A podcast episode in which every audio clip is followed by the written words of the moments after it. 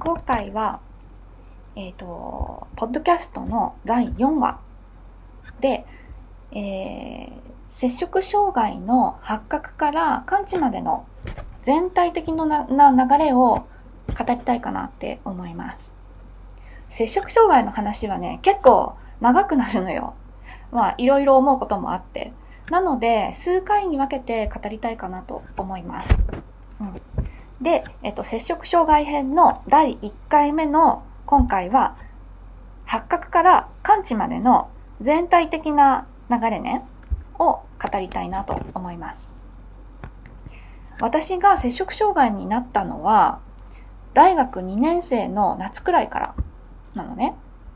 で、えっ、と、今までのエピソードを聞いていただいている方なら、私のあの年齢がもう分かっているかなと思うんだけれども、私の大学2年はね、他のみんなの大学2年より4歳ぐらい上、年上になっちゃってるのね。あの高校で結構ダブったり、あと夜間高校に通ったりだとかしたので、ちょっとね、あの、他の人より4歳年上になってます。うん、なので2 23とか24とかそのぐらいの夏くらいから、えっ、ー、と、摂食障害を発症したことになります。けどね、一体いつからその具体的に摂食障害の症状が出始めたかっていうのは実はすっごい曖昧なのね。でそれをはっきり分かっている人って本当に少ないと思う。それぐらい無意識のうちにねこう日常生活に入り込んでいくっていうのが摂食障害のものすごい怖いところだと思います。もうね、全然気づかないの。結構ね、気づくのはもうなんか危なくなってから本人は自覚するかなと思います。うん。それくらいね、もうわかんないうちに始まってる。で、えっと、ここで先に摂食障害の大まかなその、えっと、説明をしといた方がいいかなと思うので、まず摂食障害がどういうものかっていうのをお伝えしたいんだけれども、まあ、えっ、と、これはもうすごく有名になってるからみんなわかると思うんだけれども、食事に対していろんな制限をかけたり、食事がうまくできなったり、できなくなったり、それが摂食障害っていう病気だよね。で、摂食障害の主な大きなカテゴリーとして、拒食症、過食症、で、その間を、拒食症と過食症の間を行ったり来たりするっていう、この3パターンが、まあメインの摂食障害の症状として知られていると。で、私の場合は、えっ、ー、と、一応拒食症を発症したということになります。で拒食症っていうのは食事をもう食べない。食事を体に取り込むことにすごい恐怖を覚えてもうギリギリのところまで制限してしまうっていうのが拒食症。過食症は、えっとまあ、漢字を見ればわかるけれども逆にものすごいいっぱい食べちゃう。何かあると食べる。ストレスを感じると食べる。で食べるのが止まらない。止められない。自分でコントロールできなくなっちゃうっていうのが過食症。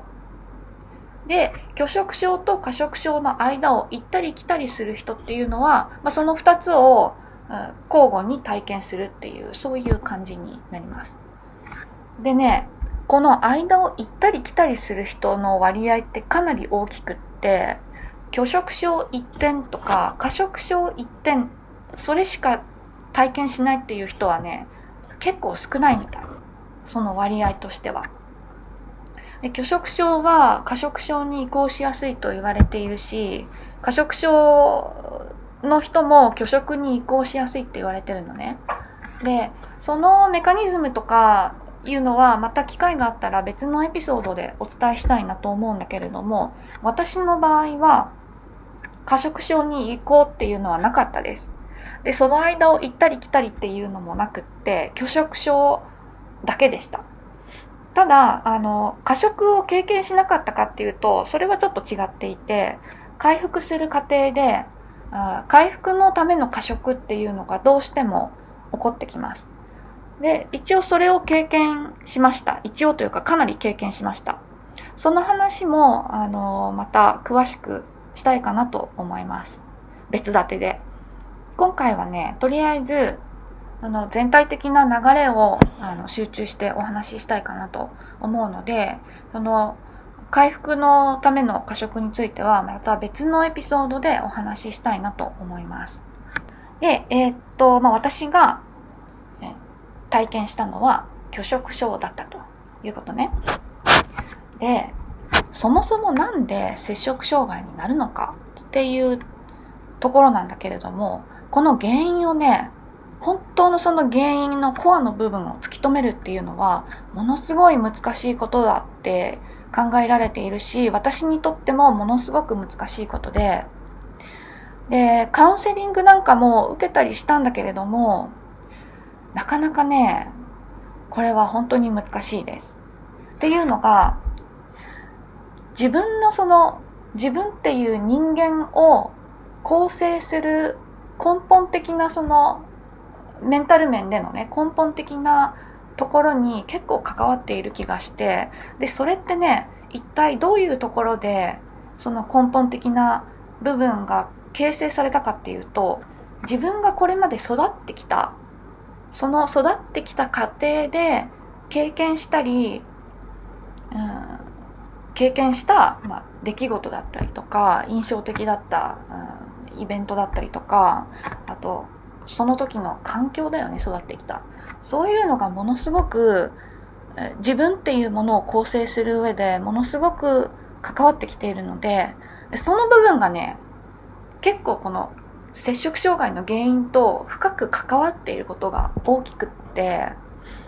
なので本当のそのコアの部分を理解しようと思ったら自分に対する理解を深めるしかなくってこれがね結構難しいのよ。でまあカウンセリングを受けたりするっていう方法もあるんだろうけど私はこの根本的な原因をあの深く探ろうっていうことはしなかったですそもそもね摂食障害に対して本格的な治療をしたりとかしなかったです。これはね、ちょっと今思えばまずかったなと思ってはいるんだけれども、あの、医者の介入ってほとんどなくって、ほとんど自力で治したような、そんな感じです。で、まあ、そういうながらも、やっぱその後でパニック障害とかにもまたなったりして、で、自分っていうものに対してね今あ自分っていうものに対する考えをどんどん深めていってる実は最中なんだけれどもその今だから思うこれが原因なのかなっていうところはまああってそれはね自分に対する自信をかなりなくしてしまったっていうのがこの摂食障害を発症してしまったことと結構深く関わっているんじゃないかなと思っていてだからねその自尊心がものすごく強い人とか自分に対するなんだろう、うん、愛情とかそういうのをきちんと持っている人は多少なんか自信を失うようなイベントが起こったとしても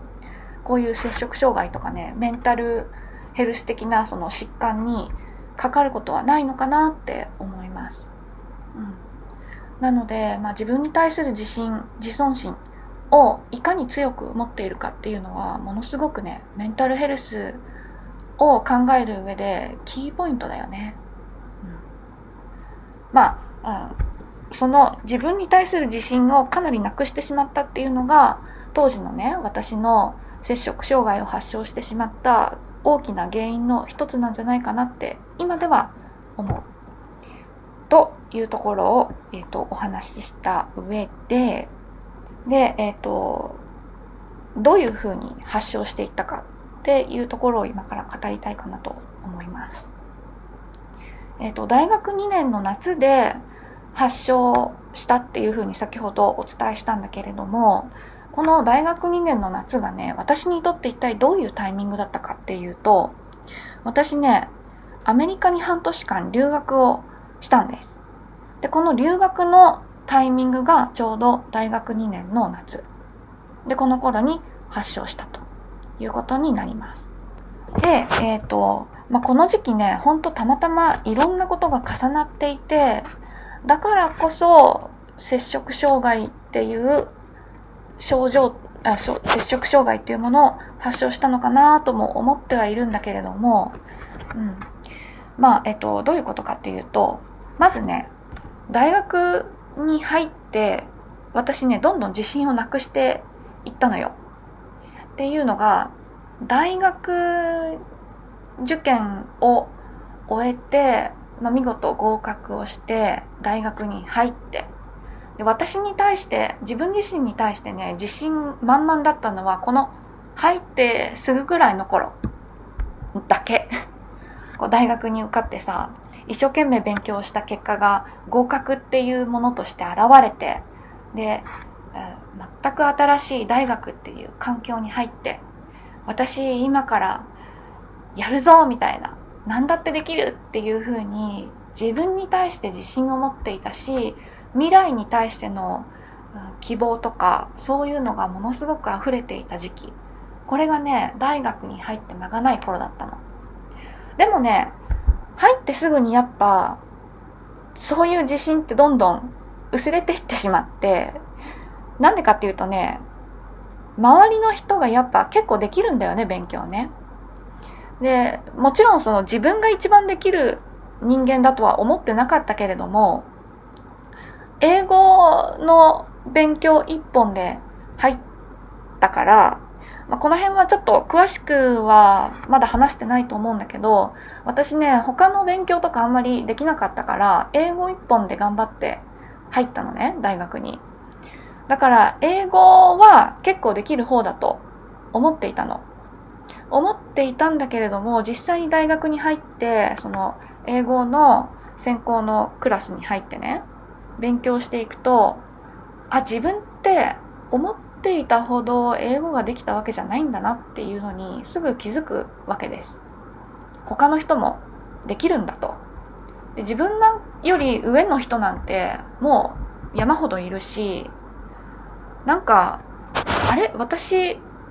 これからどうしようかなっていう、そういう風になんか不安を覚え始めた時期だったのね。なんかこう絶対的な自信を持っていたものが、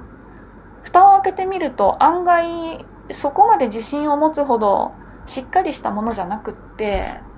で、そう、そう考えた時に、あれ？私これ以外に何か自分っていうものに対して自信を持てるものが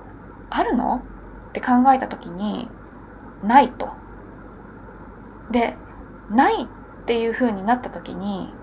他の人を見るとね他の人は他にもいろいろ自信を持てることがあるのよ。サークルやってたりさなんか友達が多かったりとか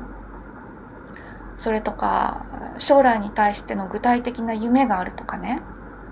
で私にはそれが全然なかったもうあったのは本当にね、私、英語が他の人よりきっとできるんだっていう、それだけ。それだけで大学に入って、で、大学も英語専攻で、そのまま英語を勉強する道を突っ走ってね、英語の方で、なんかこう、専門的な、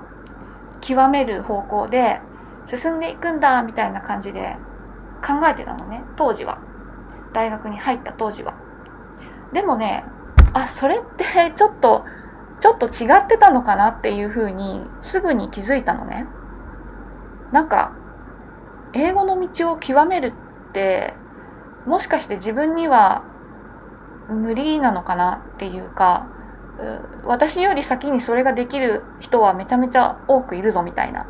そういうふうに考えてどんどんどんどん自信を失っていった時期が大学の1年生でした。うん。大学に入って自信をどんどんつけていくどころかどんどん失っていったと。まあ、その辺もねちょっとなんかもう自分に対する認知とか世界に対する考え方が甘かったっていうのもあるんだよねめちゃめちゃね。よく分かってなかったっていうか世の中のことが。まあ、そんな状態で行ったのでそういうふうにどんどん自信をなくしていったと。でそこでまあそんな中でも一応英語が全くできないわけじゃなかったから一応留学に行くことができましたでね留学に行って、まあ、アメリカに行ったんだけど行って何が分かったかっていうとあ私ってやっぱり自分が思ってるほど英語ができるわけじゃなかったんだなっていうのを思い知らされる。っていうことが起きたわけです。やっぱアメリカって英語の本場だし英語しか日常的には使わないからね。そこでやっぱ節々でね思い知らされるんだよね。あ私って自分が思っているほど英語話せないぞっていうふうに思うわけです。現地の人と会話をしていても現地の、えーと、デパートに行ったりとかちょっと観光地に行ったりとかそういう場所でなんか全然知らない人と会話をしたりしてもねあ思ったよりちょっと英語話せないなっていう瞬間そんなのは多かったしあと交換留学だったから現地のカレッジでね授業を受けてたんだけどそのカレッジもねなんかもうついていくのが精一杯っていうほどでもないんだけれどもでも提出しなきゃいけない、まあ、ペーパーって言ってたんだけど、まあ、論文小論文みたいなもんだよね。その小論文だとかその読まなきゃいけないテキストだとか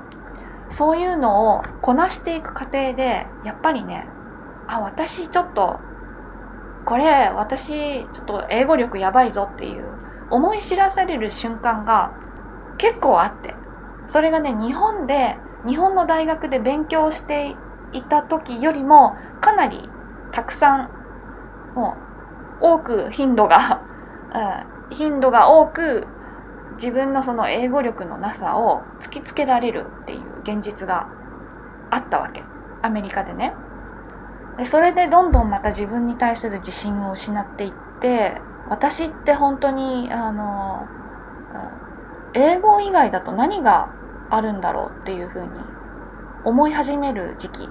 だったのね。でそんな時にタイミング悪く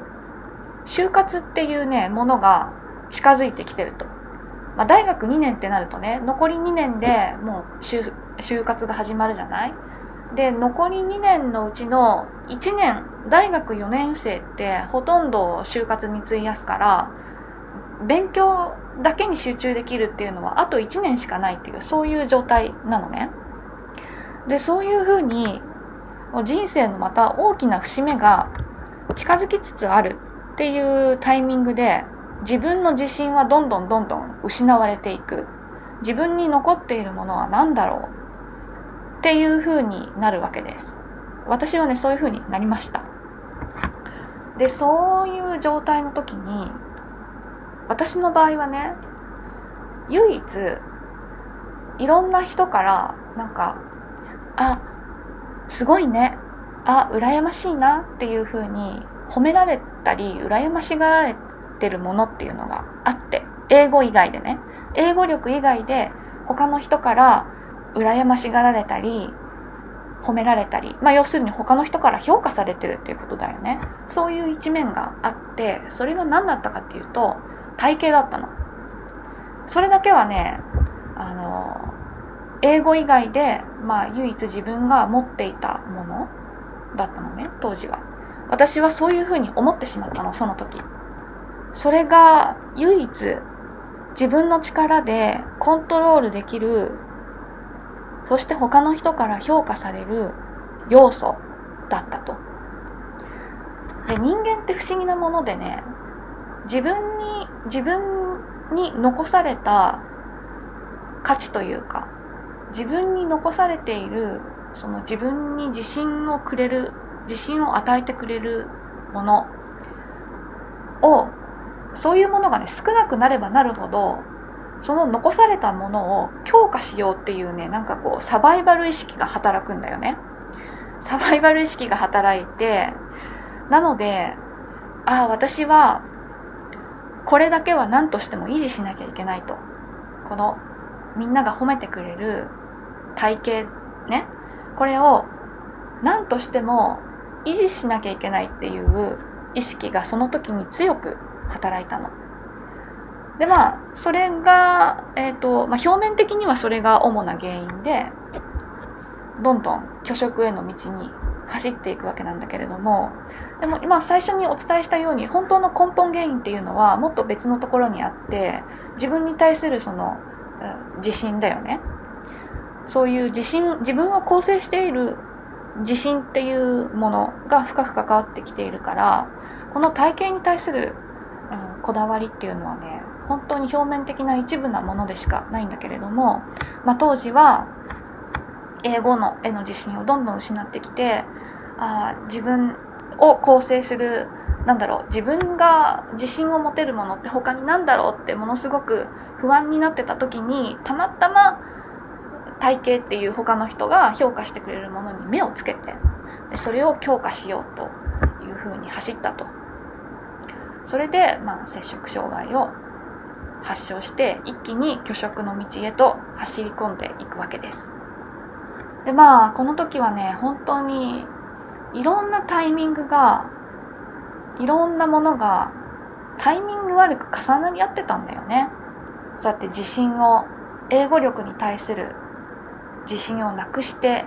いた時。そんな時にたまたまアメリカに行った。でこのアメリカに行ってさらに自信を失ってしまう。でプラスやっぱり年頃のみんながアメリカに行ったからそうそうそう私その留学ね私だけが一人で行ったんじゃなくってクラスのこの留学クラスっていうみんなで一気にその派遣先に行くっていうねそういうプログラムだったから合計で30人ぐらい行ったのねまとめて。でみんなで同じカレッジのクラスで学びながらホームステイをしてでまた大学に戻るっていうそういう交換留学のシステムを使いました。だからね日本で同じクラスメイトの子と一緒にアメリカ留学をするっていうそういう感じだったのね、うん、だからやっぱみんなみんなとこう話す機会とかアメリカ留学で盛り上がる機会とか結構あってでそうなるとねやっぱ年頃の女の子って私の4歳下だからねちょうどほんと年頃ののいい感じの子たちはやっぱねアメリカに行くとものすごく太るらしいとかねアメリカのその食事情とかアメリカのファッションとかそういう話もやっぱすごいするわけ。そうするとみんなねなんかアメリカに行っても絶対に太りたくないとかアメリカンブレックファストはやばいらしいとかなんかそういう話がすごく出るような時期ででそういうのがたまたま重なっていたっていうのも 結構ねその摂食障害にとってはものすごくマイナスに働いちゃったわけです。なんかそういういろんなタイミング重なって摂食障害拒食症に一気に私は走っていってしまったと。でねアメリカではえっ、ー、と拒食ばっかりでした。もうね食事をどんどんどんどん制限していって体型を維持したいがためにねどんどん維持していってどんどん食べなくなっていってで食べるのが怖くなってしまうっていうそういう時期だった。アメリカはずっと食べない。でアメリカから帰ってきて日本に戻ってから、うん、拒食症だっていうふうに、まあ、医者に診断をされて、うん、それでちょびっとずつ食べ始めていったっていう流れになります。でえなんで医者に行ったかっていうとねまああの親がちょっと明らかにあなたおかしいよっていうふうに言って病院に行った方がいいんじゃないかっていうふうに言ったっていうのとあとアメリカから帰ってねその半年後にイギリスに行くっていうイギリス留学にねそういう予定を私はもう立ててしまっていたの。立ててしまっていたからこのガリガリに痩せた状態でイギリス留学に行くのはちょっとまずいなという思いもあったしこの痩せた状態のせいでね教授から君それもイギリス留学に行ける状態じゃないよっていうふうに言われるのも怖いなと思っていたわけね。まあ、このぐらいでちょっとあのイギリス留学がダメになるのはやばいとまずいと。でそう思ってでまあじゃあ病院に行くかというふうに思ったわけです、ま、食べるのが怖くなってたからね。それで思うところがあって病院に行きました。で病院に行ったら摂食障害だっていうふうに言われてああやっぱりそうだったのかっていうふうに思ったわけです。それぐらいねなんかおかしいなとは思っていたんだけど自分が摂食障害だっていうふうにはね思ってなかったんだよね。怖いけど。怖い話だけど思ってなかった。でその医者から「あなた摂食障害です」って言われた時の私ってもうすごいガリガリだったのね。だからすごいガリガリになるまで自分ってなんかおかしいと思いつつも摂食障害だとは思ってなかったっていうのがまあ怖いところだよね。本当に。怖いところ。自分ってなんかちょっとおかしいな。食事をするのがすごく怖くなっちゃったなって思い始めたのはまだアメリカにいる時で日本に帰る数ヶ月前ね。だからアメリカにいる半年でもう一気に拒食が加速してどんどんどんどん体重が減っていってで日本に戻ってお医者さんに行ったのは結構すぐだったからその間にね一気にガリガリになったということになります、まあ、今考えたらねよほど食事制限をしてないとそこまで体重は落ちないはずなんで、まあ、よっぽど食べてなかったんだなという感じかな、うん、ものすごい制限をしたんだと思います。なんかねもう記憶が曖昧なんだよね。やっぱ食べないから頭が働かなくってどのぐらい食べてたのかとかどういう感覚を感じていたのかとかそういうのはね、まあ、記憶はあるけど部分的で結構曖昧な部分が多いです。これはまたね別のエピソードで詳しくお話をしたいと思います、まあ、今回はとりあえず大まかな流れに絞ってお話ししているのでまあそういう感じの流れだったと。でアメリカから帰ってきて、うん、医者から診断されてこれはいかんと。ちょびっとは食べ始めないとイギリス留学に行けなくなっちゃうぞっていうもうその恐怖の方が多くて大きくって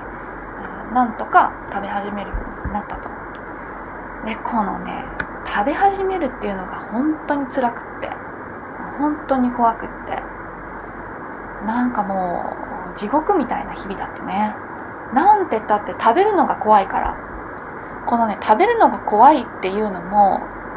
なんでそういう風な状態になってしまうのかっていうのはものすごい不思議なところで、本当にいつの間にかそうなってたんだけど、まあ、これはね、あの別のエピソードで、の拒食に絞って、その拒食の症状に絞って話すエピソードを作ろうと思ってるので、その時に詳しく話をしたいと思います。はい。え、ー、と、じゃあちょっとまだ、あの、摂食障害のその流れに戻るとで、えーと、イギリス留学の前に、ちょびっとずつ食べ始めて食べ始めるとね今度はやっぱりもう食べない頃には戻れなくなっちゃうんだよね。体はなんかこうやっぱり生きるために動くのが体だから生命生存本能っていうのがあってでその本能がもうあ食べなきゃいけないっていう風に学ぶわけよ。そうするともう食べないっていう状態には戻れなくなってた、そんな状態で、まあ、ななんとなく体重を少しずつ回復していってでなんとかイギリス留学に行くことができました。でもこの段階ではねまだ結構ガリガリだったんだよね。もう結構ガリガリだったんだけれどもなんとかギリギリイギリス留学に行けるかなっていうそういう感じの状態で行きました。この時はねもう毎日生きるのが本当につらかったのもう食べ物のことばっかりであ満たされていた日々というか食べ物のことしか考えられない日々だったからそれってね本当に辛いのよ。うん。なんか食べ物のことしか考えられない日々っていう風に言葉で言うとねなんか全然その辛さとかが伝わらないんだけれども一つのことしか考えられないってねすごく辛いことなんだよね。これはちょっとまたその虚食のに絞って話すエピソードの方でお伝えしたいと思います。で、えーとまあ、イギリスに行ってイギリスではもうどっぷり摂食障害な日々を送りました。で拒食まだ拒食だったんだけれどももうあの治療のためにというか食べ始めていた時期だから全く食べない状態にはもう戻れないわけで食べるのが怖いけれどもでも食べないわけにもいかない。っていう時期だったのね。もう一番辛い時期。でそういう時期にねさらにこの辛さに追い打ちをかけるように回復のための過食っていうのが始まるわけです。これがねもう本当につらかった。回復のための過食。この過食っていうのがね自分ではコントロールできない過食なんだよね。もうコントロールできない。だから この過食のためにね結構あのちょっと人には言えないようなこともいろいろしました。それもねあの恥を忍んで言いたいあの語りたいとは思っています。この回復のための過食についてもね、まあ、今はあのそういうことがあったということだけ語りたいと思います。でまああの食べ始め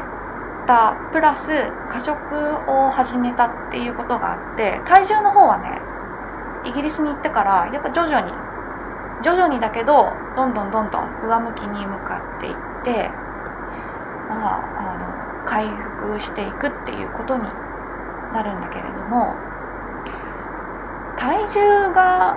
戻ってくるから拒食の心が治っていくかっていうと 全然そうじゃなくってもっぱら体の方だけが先に回復していくようなそういう感じ。心はまだねがっちり拒食なのでがっちり拒食なんだけれども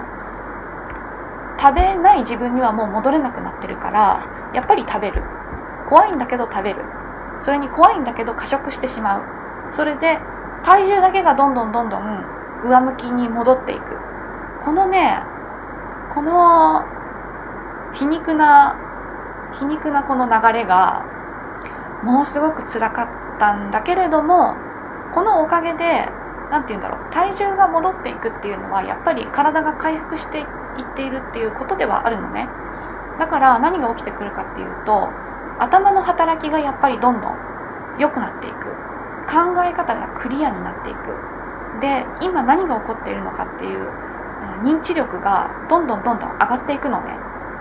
上がっていってそれと同時にこの摂食障害に対する見方がどんどん変わっていく。で具体的に言うとまあこの時回復してきたとはいえ体型はねまだまだ痩せているレベルだったのね。まだまだ普通とはちょっと程遠いレベルの痩せた体型だったんだけれどもそれがねそれに気づき始めたというかあ私すごく異常なほど痩せてるなっていう風に気づいてで気づくだけじゃなくってそれがね良くないことだっていう風に認知し始めたというかそういうことが起こってきました。それがこの時期ね。体重が徐々に回復していって初めてあこのままの体型だと私はちょっと良くないんだなっていうことに気づき始めたというかそれを本当の意味で認め始めたというかそれがこの時期。なんかね自分って痩せているな自分って異常なほどガリガリだなっていうのは結構ねその早い段階でまあ気づいてはいたんだけれどもその気づきがイコールこれってやばい状態なんだっていうふうには結びつかなかったのね。ものすごい怖いことだしすごい不思議なことなんだけれどもこれもなんか拒食症のなせる認知の歪みっていう部分でもうね危険っていうことに気づかない。むしろその危険をどんどん追い求めてしまうっていうかそういうなんかあの症状があるわけです。でもそこにねなんか気づき始めたのがこの時期。あれ？私ちょっとこのままじゃ本当にやばいんだなと。まだまだやばいんだなと。いうことに気づき始めた時期です。やばいんだなと思いつつももう結構ね最初のガリガリの頃からしてみれば結構見れるような状態になってきてるわけよ。そこで初めてあ自分って結構やばいんだなって気づくわけだから認知の歪みがどれだけひどかったかってことだよね。相当歪みはひどかったわけです、うん。まあ、これについてもあの拒食の状態に絞ったエピソードで詳しくお話しできればなと思っています。でえっ、ー、とまあ自分のそのあの自分がそういうふうにしたかったからしたわけではないけれども過食とかのおかげでだんだん体重が戻ってきてで体型も戻ってきてそうなるとねやっぱなんか自信がついてくるんだよね。あ自分ってなんとかなるのかなっていう感じで自信がついてくる。でこの時期にちょうど、